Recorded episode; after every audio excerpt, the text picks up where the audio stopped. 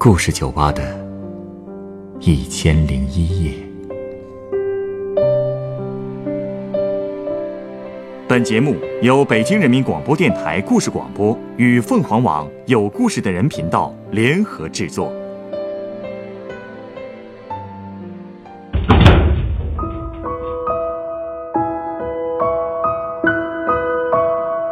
欢迎光临故事酒吧。今天来到酒吧的这位客人，向我讲述了一个从二十一岁就开始守寡的女人的故事。她叫梅香，辛苦一生，却从不抱怨，也拒绝了很多本该属于她的幸福。这背后又有着怎样的原因呢？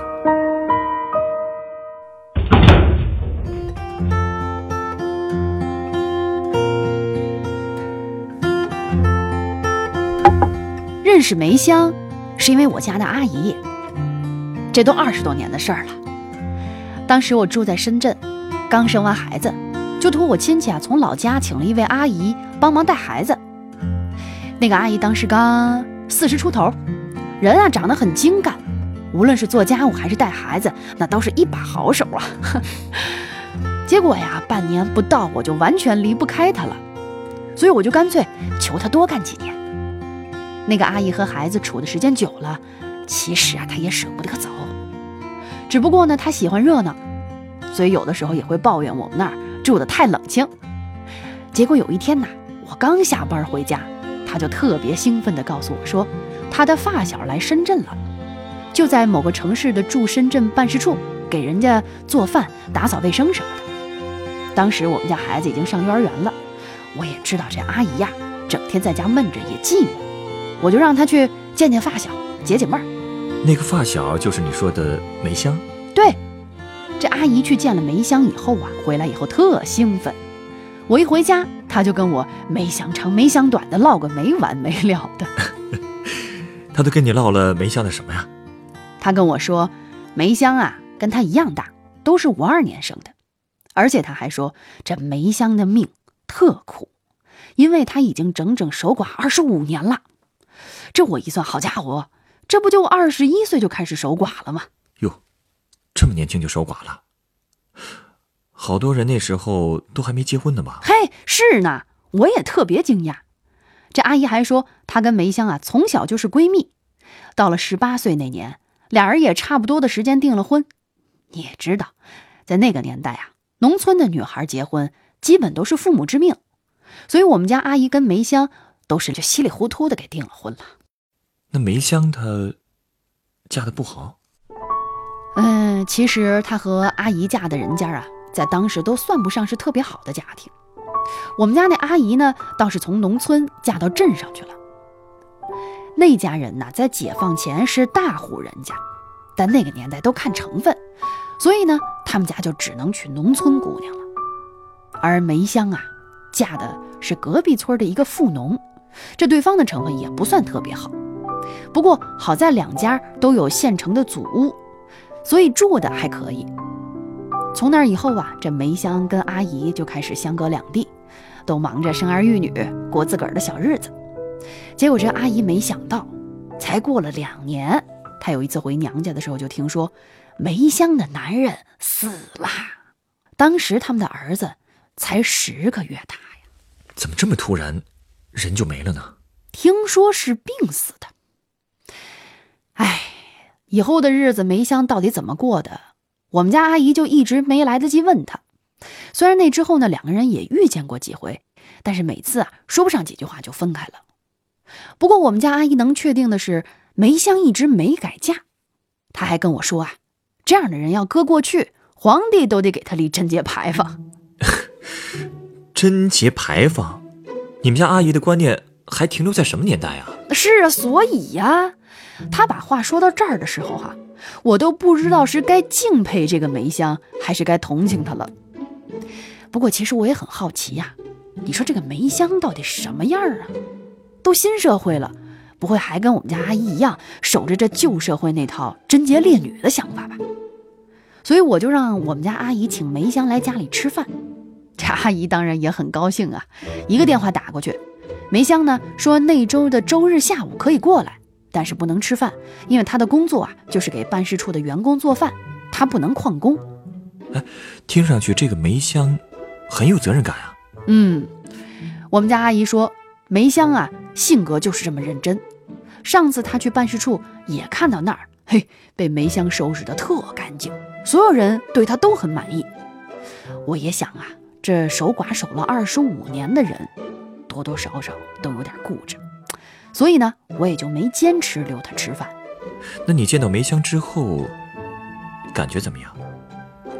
她是不是个很保守的人呢？还真不是，她呀是个特别活泼的中年妇女，跟我脑子里那种传统的寡妇完全不一样。而且呢，长得也不错，个儿啊小巧玲珑的，身材也很匀称，鹅蛋脸儿，这皮肤也很白净，看着呀都不太像是农村人。哦，对，他说话也特别直率，做事儿那种干净利索的劲儿。不比我们家阿姨差到哪儿去，哎，还有啊，我看他那个面相，也根本不像是克夫相。哟，你还研究过面相呢？嗨，我那不都是跟人闲聊的时候听说的，聊着玩呢嘛。不过呀，你别说，就是按照那套说法，我也完全看不出来这梅香哪儿克夫哪儿薄命了。她那张鹅蛋脸啊，我怎么看怎么喜庆。梅香见着我一直看她，她就笑了。还说了一件前一阵儿遇到的怪事儿。怪事？什么怪事啊？梅香说她在办事处啊，单独住一个屋，那个屋的唯一缺点就是没窗子，所以这房门一关，白天也得开灯，不然就是漆黑一片。晚上睡觉，除了有点憋闷之外，倒也没啥不舒服的地儿。不过从前一个月开始。他关了灯，躺在床上，就发现这天花板呐有一束很淡的光，就好像是那个手电筒照进来似的。他就想，哎，这光怎么来的呀？不过梅香又想啊，说我自个儿一生没做过什么亏心事儿，老天呀应该不会害他，所以他该睡就睡了。可是没想到啊，这连着一周，那光都会出现，所以他就开始有点胡思乱想了。他胡想什么了？因为这呀是梅香第一次出远门，之前呢他最远去过的地方，据说就是他们镇子所属的市里，坐车只要一个小时。之所以这次决定坐着飞机来深圳呐，就是因为这边办事处给的条件特别好，收入也挺高的，而且一签就是五年。再有啊，就是他儿子已经工作了，他也能把心放下了，所以呢，他也有点豁出去的意思。虽然说这背井离乡五年吧，但至少可以帮儿子攒一笔结婚钱呢。可是你说啊，这事儿一传回村里，那就变了味儿了。哎，就这种事儿，村子里还有人传闲话呀？对呀，这大家都说啊，一个寡妇突然要坐飞机出远门了，这绝对是要改嫁呀。虽然说过去这二十五年来，这样的谣言也传过几次，但是回回都是不攻自破。所以这回呀，梅香也干脆懒得解释。清者自清嘛。可是自打他看到那道光，他就想起村子里的谣言了。我没明白，这光和谣言有什么关系啊？要不说他们那儿封建思想严重呢，这梅香就想啊，难不成是她死去的丈夫听信了谣言，她那魂儿就千里迢迢的跟来了？啊？嘿。这都这都什么跟什么呀？但是这梅香就是这么想的呀，所以她就决定做一顿饭，请那个鬼魂吃一顿。这，请怎怎么请啊？她呀就找了一天，这办事处的人都出门了，她就烧了三荤三素，还倒上了一碗绍兴花雕酒，点上蜡烛香，想着用这些把她那老公给请过来，嘴里还说呢。你呀，吃完了就回去吧。看过了，你也可以放心啦。我没有嫁人，年轻时都没嫁，现在更不回家。呃，等干完五年，我就回去。哎，那他做完这一套，就有效果了？嘿，你别说，那光啊，还真就消失了。不是吧？这么邪乎啊？嗨，我跟你说呀，我觉得这就是心理问题。他呀，这是第一次出远门，村里人又都议论：“心里能不犯嘀咕吗？这心理压力一大，指不定看见点什么呢。嗯，心理学上是有这种说法，好像是说人在紧张、没休息好的时候，是容易产生幻象。不过，既然祭拜一下能让他放松下来，那样也好。是啊，我呀，看他聊起过去的那些事儿，好像也没什么忌讳。哎，所以我就问问他，过去是不是和老公的关系很好啊？哎，结果我这一问，他脸就红了。他说呀，他们那时候都是包办婚姻，哪像现在的年轻人讲究爱来爱去的。他这么一说，我就更奇怪了。你说这既然感情不深，为什么又一直不再婚呢？估计啊，还是封建思想害的吧。嗯，农村有些地方不是推崇这些吗？哎，我跟你说啊，还真不是。梅香后来就自己全说了。她说她在结婚之前跟她老公只见过三次面，每次都是在梅香家，而且这每次来呢，她老公都是和梅香的弟弟说话，哎呀，都不带拿正眼看梅香的。这嫁过去之后呢，她才知道婆婆呀也是守寡了很多年的女人，家里还有俩小姑子。这婆婆在家里的地位啊，那绝对是说一不二，大家都对她特别恭敬。当年呢，因为干农活很辛苦，梅香和她老公的饭量啊都挺大。结果她婆婆看梅香吃完一碗又去添饭，就挺不满意的，还经常斜着眼瞪他，好像他这一口饭就要把他们家家底吃穷了似的。这如果饭桌上有荤菜呢，婆婆也都是夹给儿子，有时也分给闺女。就从来没有这梅香的份儿啊！哎，那我就更不明白了，这种家庭，梅香守寡之后，怎么待得下去啊？你听我说完呐啊！主要是这梅香的老公啊，人真的特别好。她说她老公的性格特温柔，也特体贴，每次呢都抢着盛饭，然后啊就用锅铲把梅香那碗压得结结实实的。这样这一碗呀，就足足有一碗半的量。有时候她老公还趁她婆婆不注意，就把碗里的荤菜夹给梅香，还赶紧给她使眼色，赶紧吃。生了儿子以后啊，半夜孩子哭着要喝奶，通常都是梅香还没点灯，她老公就先翻身起来帮梅香拿尿布了。原来是这样啊！看来啊，她真是嫁了个好男人。那她老公最后是因为什么病，这么早就……哎，这事儿啊，真是谁都没想到。他们儿子十个月大的时候，有一次族里的一位长辈出丧，族里呢就让这梅香的老公去抬寿材。大概那天是有点累，晚上回来了以后，她老公的脸色就不太好，所以她婆婆就说早点睡吧。那天夜里啊，孩子就又开始哭闹了。梅香当时还觉得奇怪，怎么这回她老公一点动静都没有呢？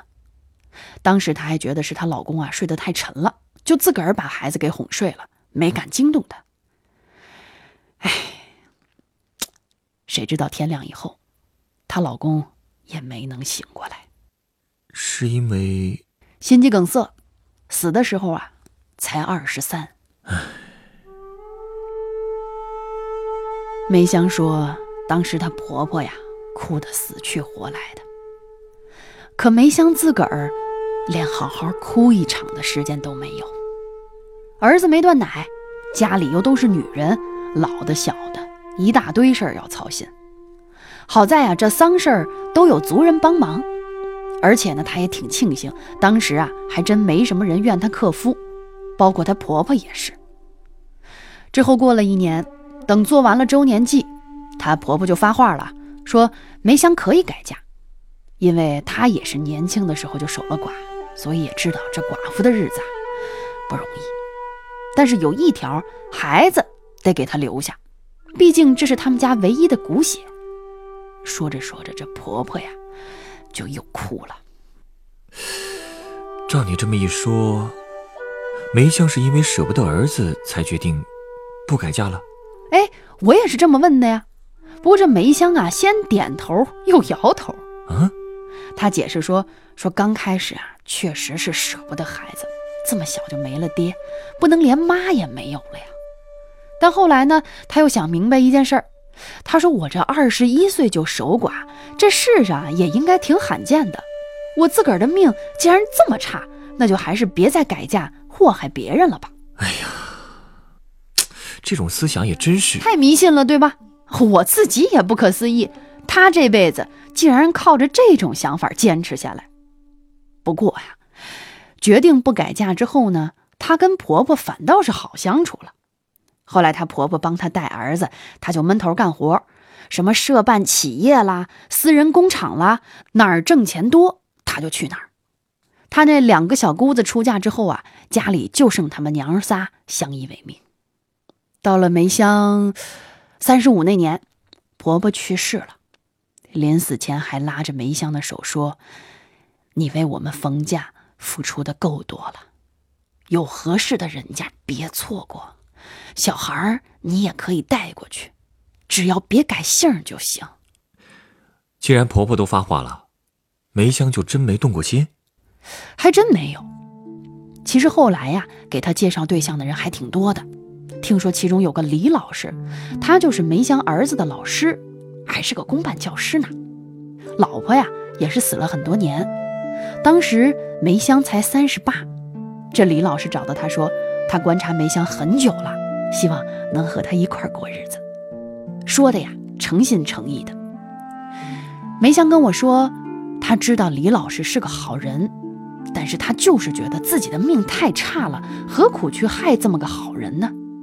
更何况李老师是文化人，他也高攀不上。打那之后啊，这大家都知道，梅香是铁了心不改嫁了，哎，就没有什么说媒的了。等到梅香四十多，两个小姑子呀，对他也是越来越好，而且反复跟梅香保证，他儿子结婚成家的事儿不用他发愁，毕竟这俩小姑子统共就这么一个侄儿，肯定会鼎力相助的。所以这不，这儿子的工作呀，就是他们张罗的，这包括梅香来深圳，也是靠的他们的关系，否则估计也不会有这么高的待遇。听上去。梅香对自己的生活很知足，是啊，特知足。哎，但是我呀，越听越可怜他。但是梅香完全没看出来，还说她这些年经常去寺院走动，认识了不少人，才知道像她这么命差的女人其实挺多的，二十六、二十八守寡的都有。只不过呢，是因为梅香结婚早，所以这二十一岁就守寡，听上去还挺吓人的。他说：“他早就决定了，等儿子结婚了，他就住到庙里去，今生就这样了，好好修来世吧。”哎，当时他岁数也就四十来岁吧，那么年轻就想着来世什么的，这又何必呢？是啊，但是啊，跟你说，我们也知道这种事儿啊，劝不动。后来我还跟着我们家阿姨去了趟梅香的办事处。吃了一顿她做的饭，哎，我跟你说那桌菜啊，真是有大厨的风范，真那么好吃啊？可不，听说这梅香啊，为了对得起高工资，还特意买了好几本菜谱呢，天天研究。然后挺快，五年的时间呐，风一样就过去了。梅香合同期满，回了老家，没过多长时间，我们家阿姨也回去了。我上次遇到我们家阿姨是去年，我在老家跟她偶然碰见的。聊起梅香的时候，阿姨说，梅香的孙子上小学之后，她就真的住到庙里去了，已经好几年了，听说过得还挺好。哎，可是我总觉得呀，她这辈子真是可惜了。嗯，梅香的人生。我们这些旁观者，似乎也没法轻易做出评价。哎，你稍等啊，我想到一杯鸡尾酒。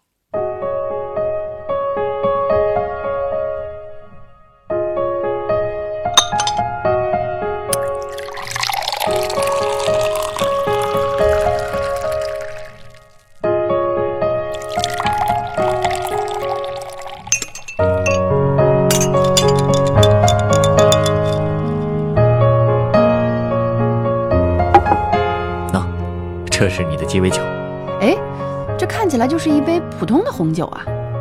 你尝尝看。嗯，好甜，这比红酒啊甜多了，而且感觉，嗯，还挺烈的。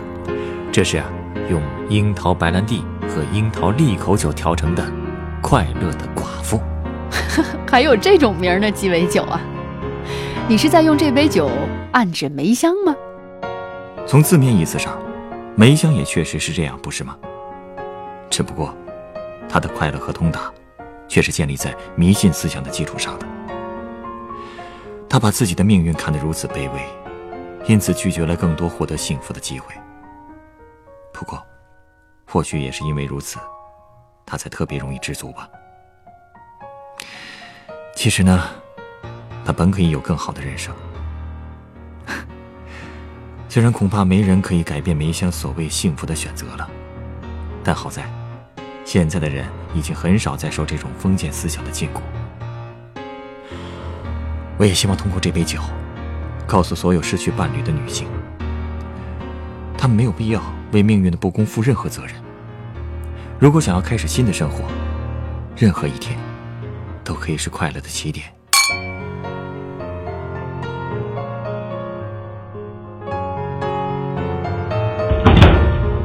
本故事选自凤凰网有故事的人独家签约作品《梅香》，我不想再害人。原作云心，改编制作程涵，演播徐冉、陈光，录音严乔峰。人人都有故事，欢迎搜索微信公众号“有故事的人”，写出你的故事，分享别人的故事。下一个夜晚，欢迎继续来到故事酒吧，倾听人生故事。收听最新节目，请关注北京故事广播，工作日每晚九点播出的《故事酒吧》的一千零一夜。